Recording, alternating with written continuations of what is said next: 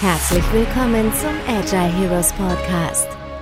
Ja, willkommen zu einer neuen Folge des Agile Heroes Podcasts und Videopodcasts und heute mit einer Mehrfachgründerin und jemanden, der, so sagt sie selber, einmal im Gefängnis war. Da sind wir mal gespannt, was Annette Oeding dazu zu sagen hat. Willkommen und schön, dass du da bist, liebe Annette. Ja, vielen herzlichen Dank. Danke für die Einladung, dass wir uns hier auf diesem Weg mal unterhalten und uns ein bisschen vielleicht auch über die Kommunikation von Startups unterhalten heute.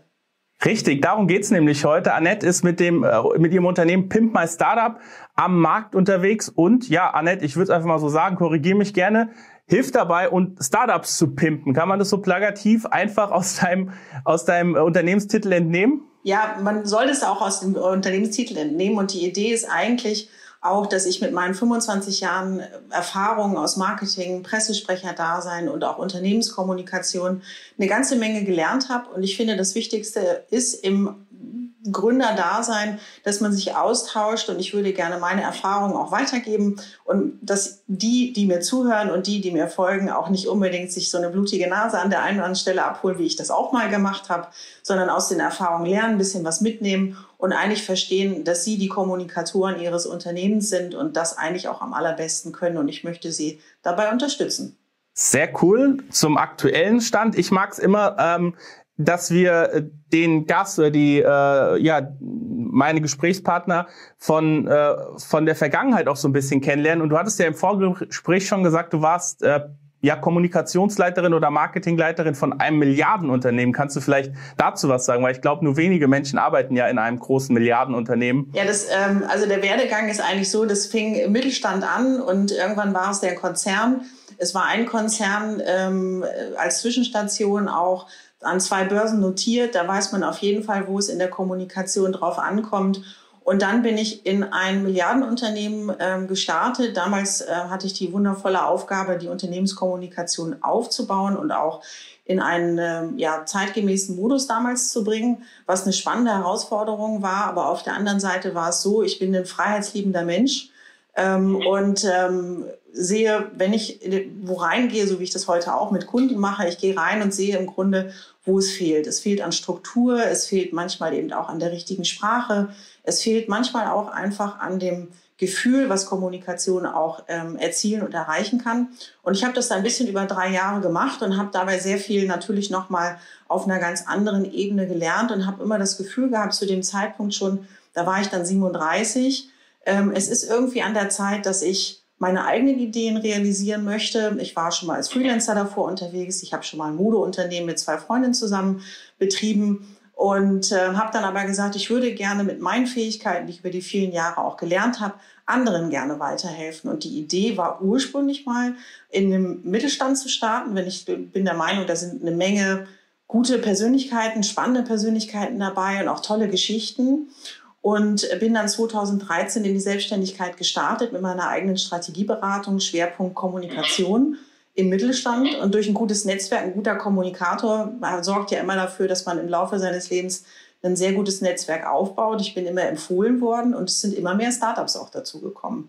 Und so bin ich eigentlich ähm, auch auf die Idee gekommen, nicht nur den schon von der Struktur her etablierten Unternehmen im Mittelstand ähm, zu helfen, die eben keine Kommunikationsabteilung haben, die nicht immer einen Profi-Kommunikator mit einer gut ausgestatteten Abteilung dazu haben, sondern im Grunde mit einer guten Beratungsleistung auf der einen Seite, aber auch mit der Umsetzung zu unterstützen. Und bei Startups war es so, ähm, ich bin immer empfohlen worden und dann gab es ein Gespräch und wir waren uns dann immer einig darüber, dass wir uns A sympathisch sind, B, dass ähm, die und die Baustellen gemeinsam erkannt wurden. Und dann ging es los, dass wir über das Thema Finanzen gesprochen haben.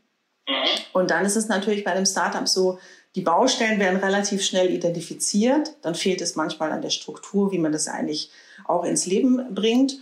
Und ähm, der zweite Punkt war dann natürlich auch vielleicht ein Produkt ähm, zu entwickeln. Und so ist Pimp My Startup auch entstanden.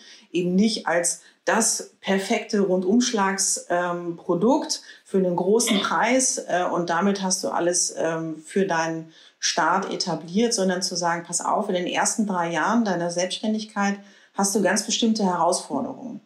Und du hast nicht immer den dicken Geldbeutel und kannst aus den Vollen schöpfen, wie vielleicht schon andere Unternehmen, die anders gestartet sind.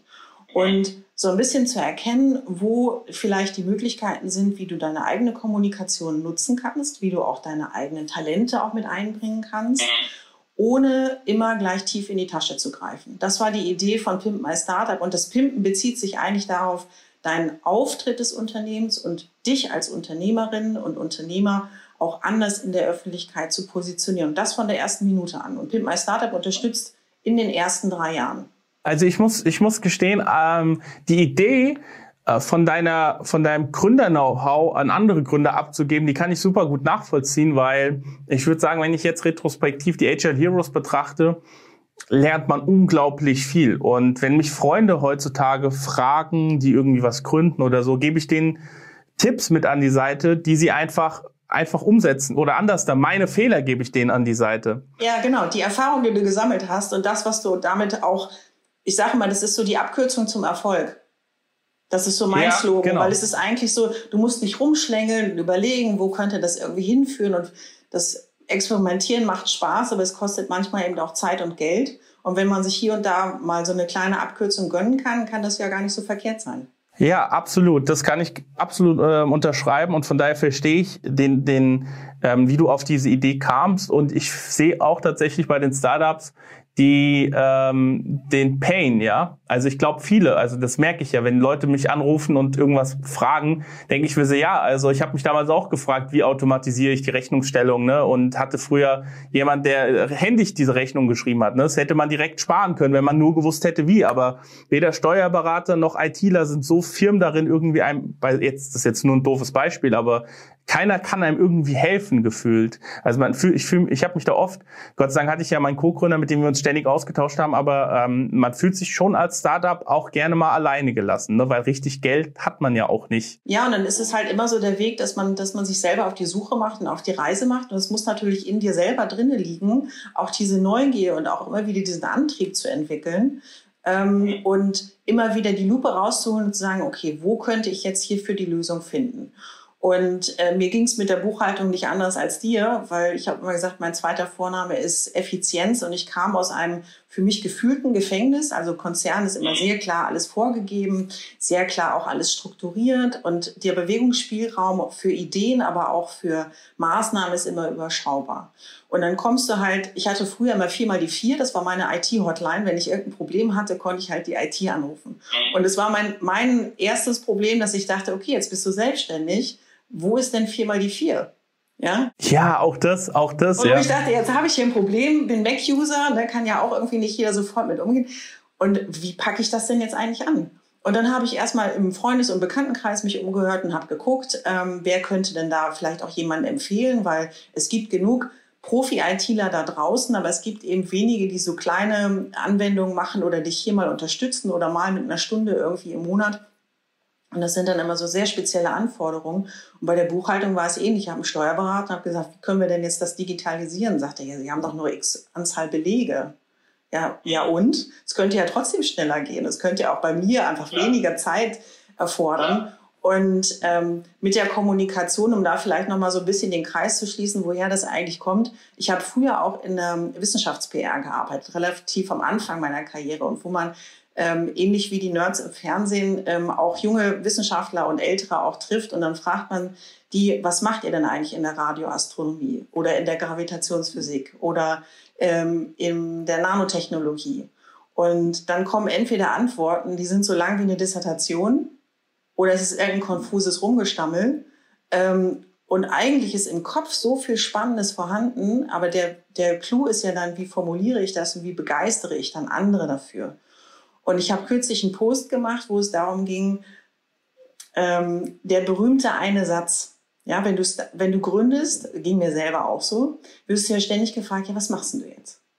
Ja, ja, ja was macht denn dein Startup? Ja, und Freunde fragen dich, wo immer du sie triffst oder mit ihnen sprichst. Die Hälfte kapiert's auch gar nicht. Also es gibt heute noch Leute, die sagen, du Fabian, ich weiß ehrlicherweise nicht, mit was du Geld verdienst. Ja, genau. Und dann versuchst du es irgendwie nochmal so zu formulieren. Und ich finde gerade die, die sich im Technikbereich noch etwas tiefer tummeln und auch vor allen Dingen da vielleicht eine Dienstleistung oder ein Produktangebot haben, ähm, denen ist vielleicht das mit der Sprache nicht unbedingt gegeben und die haben da nicht so viel Training drin. Und das ist so schade, finde ich Ähm, weil deswegen ist es kein schlechteres Produkt und auch keine schlechtere Erfindung, nur weil es demjenigen gerade schwerfällt, das eben zu kommunizieren.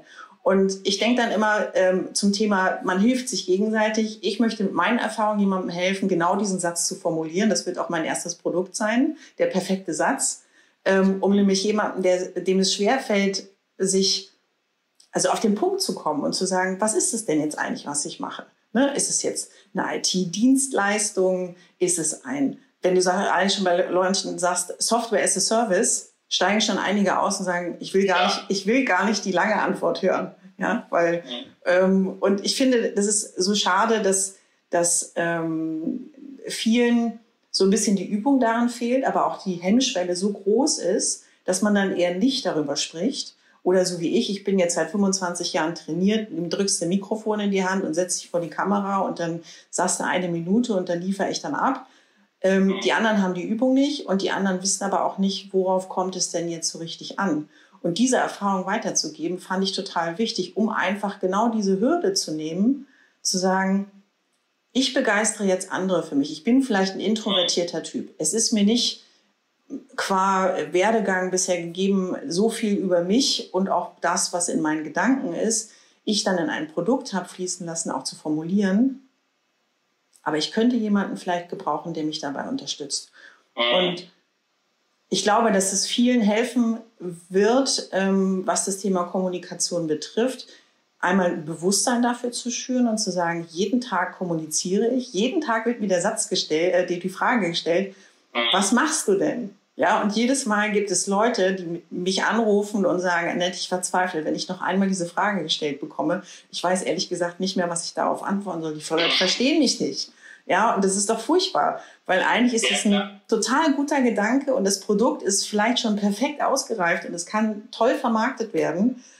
Aber wenn du sagst, was machst du denn eigentlich, kommt dann irgendwie so ein ewig langer Satz dabei raus und die Leute steigen aus. Und das finde ich einfach für das Startup selber fatal. Und ähm, das unterstützen, das macht mir großen Spaß. Jetzt frage ich mich in, aus betriebswirtschaftlicher Sicht für dich, ist ja das Startup nicht grundsätzlich das Unternehmen mit am meisten Geld. Also wenn ich mir überlege, wenn bei uns äh, ein Kunde anfragt, keine Ahnung, Finanzbranche oder, oder aktuell Pharma, ne, da macht man sich natürlich überhaupt keine Gedanken drum, ähm, können die A, die Rechnung, äh, das Angebot annehmen und bezahlen und B, dann auch am Ende das Geld überweisen. Ne? Wie, wie geht's dir damit? Also wie funktioniert das? Also sagen wir es mal so, der, äh, mit Startups wird man kein Millionär vermutlich. Also gerade in dem Bereich, ich bin ja dann noch sehr nischig unterwegs. Ich mache also keine Startup-Beratung, eine betriebswirtschaftliche Beratung. Ich bin zwar Betriebswirtin, aber meine Stärke liegt in der Kommunikation in Kombination mit dem Wissen, wie ein Unternehmen funktioniert, weil ich selber erfahren habe, beziehungsweise sehr spannende und gute Unternehmer über viele Jahre begleitet habe oder früher auch CEOs eben meine Chefs waren, ähm, mit denen ich ähm, durch verschiedene kommunikative Situationen auch durchgegangen bin. Und mir ging es darum, aus diesem ähm, eins zu eins Beratungserfahrung auch digitale Produkte zu machen. Das heißt, ich möchte einfache, überschaubare Produkte etablieren, mit denen ich Startups in der Kommunikation unterstützen kann. Was sind das für Produkte neben dem perfekten Satz? Hast du da noch, kannst du da noch mal drauf eingehen? Ähm, das zweite Produkt wird sein ein, ein Starter-Kit, das heißt so Grund, ähm, Grundmaßnahmen äh, und Grund äh, Voraussetzungen, die du brauchst, um vielleicht mit deinem Startup zu kommunizieren. Die Erfahrung ist, wie gesagt, eine Agentur zu engagieren, heißt gleich eine ja nicht ganz kleine Rechnung als Startup zu bekommen. Ähm, und die kann ich nicht unbedingt in den ersten drei Jahren bezahlen. Jetzt geht es aber darum, wie baue ich eigentlich meine Webseite auf, um den Dialog mit anderen äh, zu starten. Das heißt, wenn ich ähm, in die Startup-Medien beispielsweise beim, am Beispiel PR aufgesetzt habe ich eine Presseseite? Habe ich vielleicht Pressefotos, die sich auch für die Veröffentlichung eignen? Habe ich einen Pressetext, den ich anbieten kann? Und habe ich überhaupt eine aktive Interaktion mit Medien, die für meine Branche, für mein Produkt relevant sind? Wie mache ich das eigentlich? Schritt eins. Dann habe ich vielleicht in den ersten drei Jahren, es geht immer um die ersten drei Jahre, weil ich davon ausgehe, dass ab dem dritten Jahr gibt es das Startup noch oder es gibt es nicht mehr. Und wenn es das noch gibt, hat es mittlerweile so eine Struktur und auch eine finanziellen Background, dass eben die nächsten Schritte möglich sind. Ja, auch finanziell die nächsten Schritte möglich. Und wenn ich in den ersten drei Jahren aber vielleicht doch hier und da schon die Möglichkeit habe, aufgrund meines Erfolgs Mitarbeiter einzustellen, ähm, vergessen viele, dass Mitarbeiter auch informiert werden wollen und auch mitgenommen werden wollen auf einem Weg. Gerade in den Corona-Zeiten ist das jetzt nochmal eine besondere Herausforderung, wo alle in ihrem Kämmerlein sitzen. Wie bringe ich Menschen eigentlich dann da Unternehmenskultur bei? Was ist mir wichtig im Arbeiten miteinander? Da geht es nicht darum, dass ich jetzt gemeinsam ein Feierabendgetränk vor einem Bildschirm oder auch in der Realität einnehme, sondern was ist mir wichtig im Umgang jeden Tag ähm, in meiner Arbeit? Was ist mir wichtig jeden Tag, wenn ich ähm, mit Kunden umgehe, wenn ich auch vielleicht Verbesserungen im Unternehmen feststelle, wie kitzel ich das eigentlich aus den Mitarbeitern heraus? Und spätestens, wenn das erste Mitarbeitergespräch ansteht, kommen die Schweißperlen hier so auf der Oberlippe zusammen. Weil man ja, dann ja. überlegt, oh, was muss ich denn eigentlich mit den Mitarbeitern besprechen? Oder auch Kündigung. Ich finde auch Kündigung persönlich, habe ich nie gelernt, ne? wo wir damals Mitarbeiter das erste Mal, also das, das gibt's ja, dass man Mitarbeiter kündigen muss. Ähm, auch in auch in der auch in der heilen Welt, ja, aber ich muss schon ehrlich gestehen, das war damals für mich, ich war noch nie so, so nervös, ja, es hat sich angefühlt wie die krankeste Abschlussprüfung. Woher soll ich das auch wissen, wenn man vorher keine Führungskraft war? Ähm, wurdest du da drin nie gecoacht, ja, und dann hat man sicher auch Fehler gemacht, klar. Und ähm, äh, sind deine Produkte, wenn ich jetzt sage, okay, ich möchte die Annette ähm, da dafür einkaufen, kaufe ich dich dann als Persona ein oder ist es ein Kurs, ein Buch? Was ist das? Es ist vorrangig erstmal ein Kurs, weil den kann ich natürlich preislich so gestalten, dass ähm, du den ohne weiteres direkt jetzt starten könntest. Und mir auch leisten kann als Startup wahrscheinlich. Darauf kommt es mir insbesondere an. Also das, der ähm, perfekte Satz, das wird ein Thema sein, was unter 50 Euro kostet ähm, wo jetzt nicht du einen Riesenbetrag aufrufen musst, sondern wo es ein kleiner Betrag ist, der dir aber genau in dieser Sekunde hilft. Und bei dem Pain Point, was sage ich denn, wenn mich jemand fragt, was machst du eigentlich? Und das ist ein Pain Point, was ich zurückgespiegelt bekommen habe, was jedem Startup jeden Tag passiert. Und da würde ich gerne bei helfen. Bei dem Starter Kit geht es darum, eigentlich zu sagen, was ist mein Ziel, was sind meine, was ist mein Plan, um dazu, zu diesem Ziel zu kommen und was sind meine Maßnahmen, immer auf die Kommunikation bezogen. Und ich überlege auch vielleicht ein eins zu eins Thema mit aufzunehmen ähm, und zu sagen, wenn es an irgendeiner Stelle klemmt, dann buch mich einfach eine Stunde. Eine Stunde kann manchmal hilfreich sein, wenn man gut gebrieft ist. Und gerade wenn man so im stillen Kämmerlein sitzt und feststellt, ah oh Gott, ich, ich sitze hier und ich komme an keiner Stelle weiter. Ich brauche mal einen Sparringspartner für einen Moment. Ich brauche mal ein ehrliches Feedback.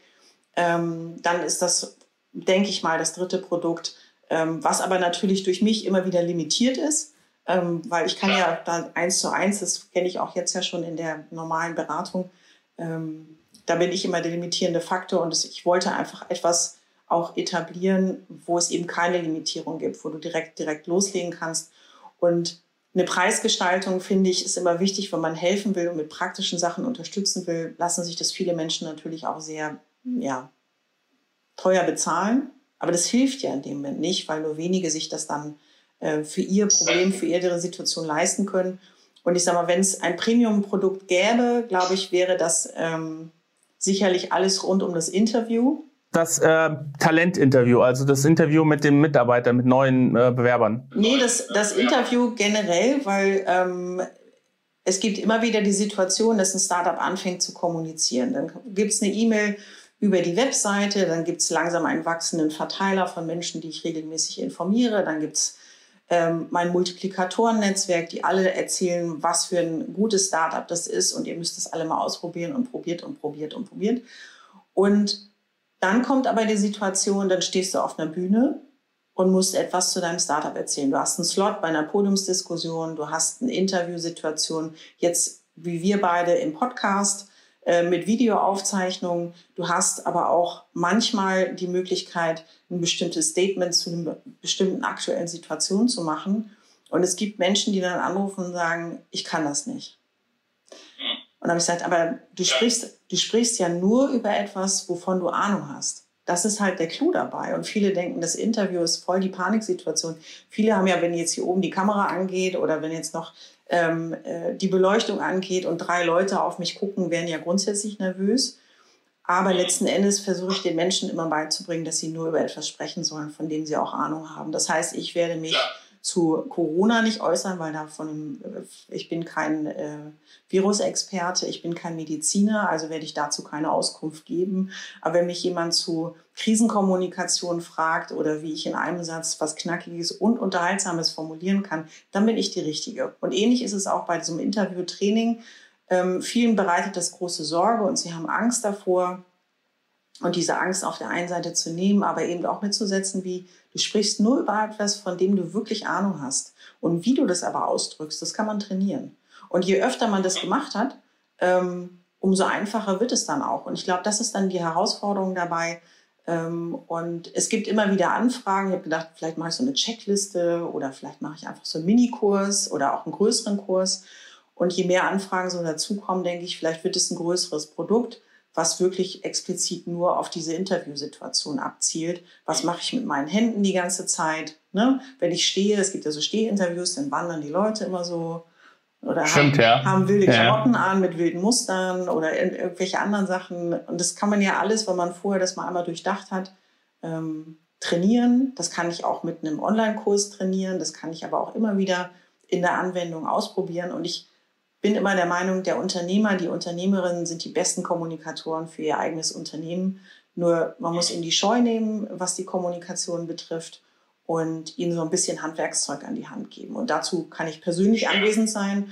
Und manchmal ist es aber auch ein Online-Kurs, den ich genau jetzt in einem Panikmoment um 23 Uhr abends, morgens habe ich das Interview im Radio.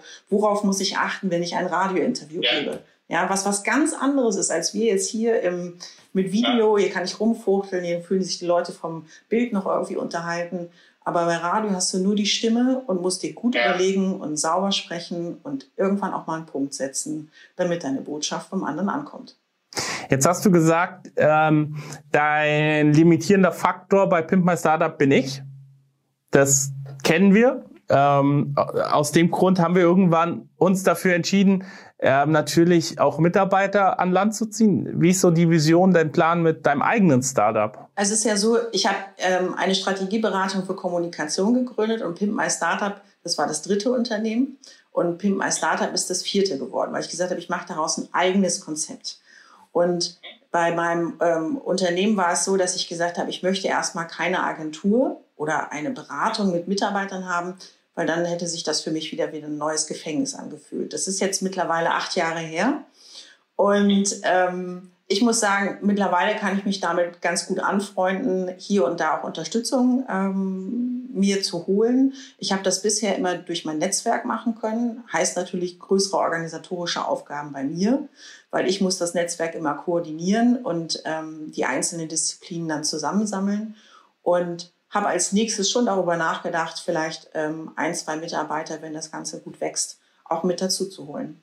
Wie ist die Vision? Wo, wo stehst du mit da? Wo willst du hin mit Pimp My Startup? Das Schönste wäre, wenn ich mit Pimp My Startup es schaffe, die Hemmschwelle, die viele mit der Kommunikation haben, abzubauen und mit Pimp My Startup eigentlich ein, ein Unterstützungsprodukt geschaffen zu haben, wo jeder jederzeit drauf zugreifen kann. Mhm, verstehe, cool. Wenn die Zuhörer und Zuhörerinnen jetzt hier im Podcast sagen, Mensch, ja, Startup-Gründung ist gerade ein Thema, mit dem ich mich befasse oder ich habe gerade gegründet oder nee, ist vielleicht gar nichts für mich, weil ich habe Angst. Ähm, was würdest du denn Menschen oder spezifizieren wir es, Menschen, die kurz vorm Gründen stehen oder gerade gegründet haben, was würdest du denen für Top drei Tipps aus deinen vier Unternehmensgründungen geben, die direkt ja einen Mehrwert stiften? Also, der wichtigste Tipp von allen ist, du musst dich selbst gut kennen. Ohne dem läuft es gar nicht, weil wenn du weißt, wer du bist, ähm, weißt du auch, welche Art von Arbeiten ähm, für dich funktionieren kann. Ich mache das mal an mir fest. Ich bin ein freiheitsliebender Mensch. Ähm, ich bin sehr strukturiert. Ich ähm, sehe Probleme, kann die auch in Worte fassen und habe aber auch eine Lösung dazu. Daraus habe ich ein Produkt gemacht. Und das Produkt, also äh, mein Beratungsprodukt passt halt insofern super zu mir, weil es alle meine Talente nutzt und auch widerspiegelt. Und ich bin ein Freund von ähm, aus der persönlichen Erfahrung heraus. Der frühere Job war 24/7. Man konnte mich also als Leiterin der Unternehmenskommunikation, was auch gemacht wurde, am Samstagvormittag anrufen. Dann hieß es dann, Frau Oeding, bitte machen Sie das weg. Und dann bin ich in mein kleines Auto gestiegen, bin einmal durch Deutschland gefahren, habe das Problem weggemacht und bin wieder nach Hause gefahren. Mhm. So. Und habe gesagt, wenn ich mich selbstständig mache, ähm, möchte ich bestimmte Regeln für mich definieren und bestimmte Themen klarer einhalten als Erfahrung aus der bisherigen Tätigkeit. Und das war für mich ein ganz klarer Arbeitsrhythmus. Das heißt, ich bin kein Nachtmensch, ich bin ein Tagarbeitsmensch. Und ich arbeite von 9 bis 18 Uhr. Ich mache eine Mittagspause von 13 bis 14 Uhr. Und ich kann jetzt aufgrund dieses ganzen Technik-Themas hier um mich herum keinen Schwenk machen, aber ich habe daraus schon mal einen Post gemacht. Ich mache auch einen Mittagsschlaf. Und das ist quasi das, also wirklich kein Witz. Äh, ich mache einen 20 Minuten Powernap. Ich mache um eins was zu essen. Ich arbeite schon immer im Homeoffice. Ähm, ich mache mir um eins was zu essen, dann wird es gegessen, ähm, dann lege ich mich einen Moment hin, bin einmal durchgesagt und dann bin ich fertig für den Nachmittag. Und ich glaube, ähm, und ich trage das auch ganz offen nach außen und ich finde es auch überhaupt nicht schlimm, weil letzten Endes ist das mein Geheimnis für Aufgeräumtheit, für Klarheit, auch für eine klare Struktur, auch das, was ich anderen versuche zu vermitteln. Und das heißt, kenne dich selber und passe deine Struktur auf dich an, deine Arbeitsstruktur. Hm. Wenn, wenn ich vielleicht kurz auf den Powernap eingehen kann, ähm, den ich persönlich immer schätze, selber aber nie zu komme. Es ist tatsächlich so, also eine Zeit ist eine Frage, Frage der Priorität. Ich priorisiere es einfach nicht hoch für mich. Von daher ähm, bin ich selbst dran schuld. Aber ich habe auch vergessen, dass es Mittagsschläfchen gibt. Vielleicht muss ich mir jetzt einfach mal wieder aufschreiben ja, und probieren. Ich probiere es mal aus, ja, sag dir dann Bescheid. Aber auf was ich hinaus wollte, ist, dass diese Power Snap Thematik immer mehr bei auch Silicon Valley Startups oder Unternehmen generell ja ganz, ganz oft zum Tragen kommt.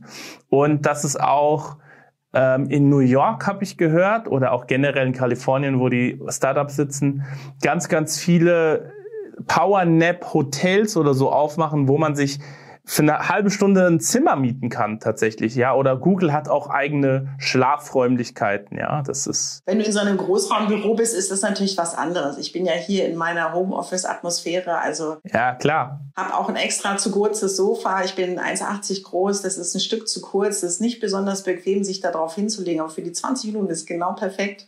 Äh, du hast keine Möglichkeit, dich umzudrehen, aber du wachst automatisch wieder auf, aber bist voller Energie. Und ich habe einfach festgestellt, dass wenn du, wenn du selber weißt, wie du gerne arbeitest, und es ist natürlich einfacher, wenn man schon ein bisschen vorher gearbeitet hat und sich selber auch kennengelernt hat und herausgefunden äh, hat, was mag ich, was kann ich, was kann ich nicht. Das gehört auch zur Ehrlichkeit dazu. Und bei dem, was ich nicht kann oder wo ich keine große Leidenschaft empfinde, auf jeden Fall entweder ein Tool zu nutzen oder mir Unterstützung zu holen ähm, von jemandem, der das einfach besser kann. Ich probiere nicht lange rum, irgendwas ähm, besonders gut zu machen. Wenn ich feststelle, ähm, da geht mir nicht das Herz auf, ich kann es vielleicht auch, aber es geht, dann macht es jemand anders. Guter Punkt, ja. Ich glaube, der Trick ist, ähm, oder wobei sich viele Startups verfangen, ist sicherlich auch aus einer finanziellen Situation heraus, ganz viel selbst zu probieren. Ist grundsätzlich nicht falsch, und es, da lernt man auch eine ganze Menge. Aber du lernst auch relativ schnell, dass du nicht alles allein machen kannst. Weil spätestens, wenn ein Startup ähm, eine gewisse, du startest vielleicht allein und stellst fest, äh, das funktioniert ganz gut und es wächst und es wächst. Und du kannst das bis zu einem gewissen Punkt treiben, aber dann brauchst du definitiv Unterstützung. Und wo hole ich mir denn Unterstützung? Für welche Aufgaben? Und auch ähm, sich, das meine ich auch mit der Struktur, sich gut zu überlegen, worauf möchtest du deine Energie verwenden. Und das solltest du am besten mit den Sachen tun, die du besonders gut kannst, weil das ist die Leidenschaft, das ist die Energie, die dich durchs Feuer treibt und übers Wasser laufen lässt. Aber das ist jetzt noch Tipp 1, oder? Also der Tipp 1 war ja, sich selbst zu kennen. Sich selbst kennen, dann die Struktur auf dieses, auf diese Erkenntnisse aufzubauen. Tipp 2, ja, Tipp 2, 3, ich, ich nenne es mal Tipp 3, auf jeden Fall. Kannst auch vier Tipps geben. Okay. Ich glaube, Tipp 3 wäre, hol dir, sobald du es kannst, Unterstützung für Dinge, wo du dich quälst, wo dir nicht das Herz aufgeht und wo du merkst, dass du einfach unnötig viel Zeit darauf verwendest. Bei mir ist es so, ich bin BWLer, aber mir geht wirklich nicht das Herz auf, Belege irgendwo abzuheften. Ich verstehe das inhaltlich. Ich kann eine BWA lesen, ich kann mich mit der Opos-Liste beschäftigen, überhaupt kein Thema. Ich kann mit einem Banker auch ein gutes Gespräch führen, auch inhaltlich. Aber also Belege aufkleben, das ist bestimmt nicht mein Leidenschaftsthema. Dementsprechend kann ich das Thema vom Anfang, was du angesprochen hast, gut nachempfinden. Habe ich mich halt umgeguckt und gesagt, okay, lieber Steuerberater, erstens, ähm, euer Honorar ist okay, aber der Prozess gefällt mir nicht. Was können wir am Prozess ändern? Und immer wieder auch über Effizienzen nachzudenken. Das heißt nämlich auch zu gucken, womit verplemper ich einfach wahnsinnig viel Zeit und was kann ich vielleicht besser machen. Muss ich jetzt meine To-Do-Liste in Excel führen oder kann ich vielleicht auch ein Projektmanagement-Tool nehmen? Ähm, Gibt es ja einfache, mit denen ich auch relativ zügig eine gute Unterstützung haben kann oder ähm, Time-Tracking. Krieg ein Gefühl dafür, wie viel Zeit brauchst du eigentlich für bestimmte Aufgaben. Weil dann weißt du auch, worauf du besonders viel Zeit verplemperst. Dafür gibt es auch kostenlose Tools. Und ich glaube, möglichst viel Transparenz in sein eigenes Arbeiten auch reinzubringen, wenn man vorher noch nicht so viel Erfahrung hat, kann auf jeden Fall helfen. Ich glaube, das war jetzt echt schon jede Menge Content ähm, für die kurze Zeit. Wenn man äh, jetzt ein Startup gründen will, dann äh, hat man schon eine, eine wahnsinnig gute Handvoll Tipps mitbekommen. Wenn das aber noch nicht reicht, dann findet man dich, Annette, wo? Einmal bei Facebook und auch bei Instagram und auch bei LinkedIn ähm, relativ regelmäßig oder auf meiner Webseite www.pimpmystartup.de. Verlinken wir also unten in die Infobox deine Webseite und ähm, Insta und LinkedIn. Ist Facebook, ist Facebook bei dir noch ein Thema? Also merkst du auf Facebook noch noch Traffic? Interaktion überschaubar. Ähm, es wird ganz gut ausgespielt, meine Inhalte, aber ich sag mal, ist jetzt gerade aktuell kein wachsender Kanal. Ich sehe eher größere Aktivitäten bei Instagram oder auch bei LinkedIn. Ähm, ich habe kürzlich einen Workshop gemacht mit einem Accelerator und habe ähm, dabei auch im Nachgang danach, also einen kleinen Feedbackbogen ähm, online irgendwie mal abgefragt und gesagt, was sind auch so eure Tools, wo holt ihr euch die Inspiration und Information, gerade wenn es um das Thema Kommunikation ähnliches geht. Und da war auf jeden Fall vom Ranking her LinkedIn ganz weit oben ähm, und auch Instagram so auf einer Inspirationsebene durchaus, auch im Businessbereich. Und alles andere danach ist dann doch etwas abgefallen. Das sehe ich auch so tatsächlich, tatsächlich, ja.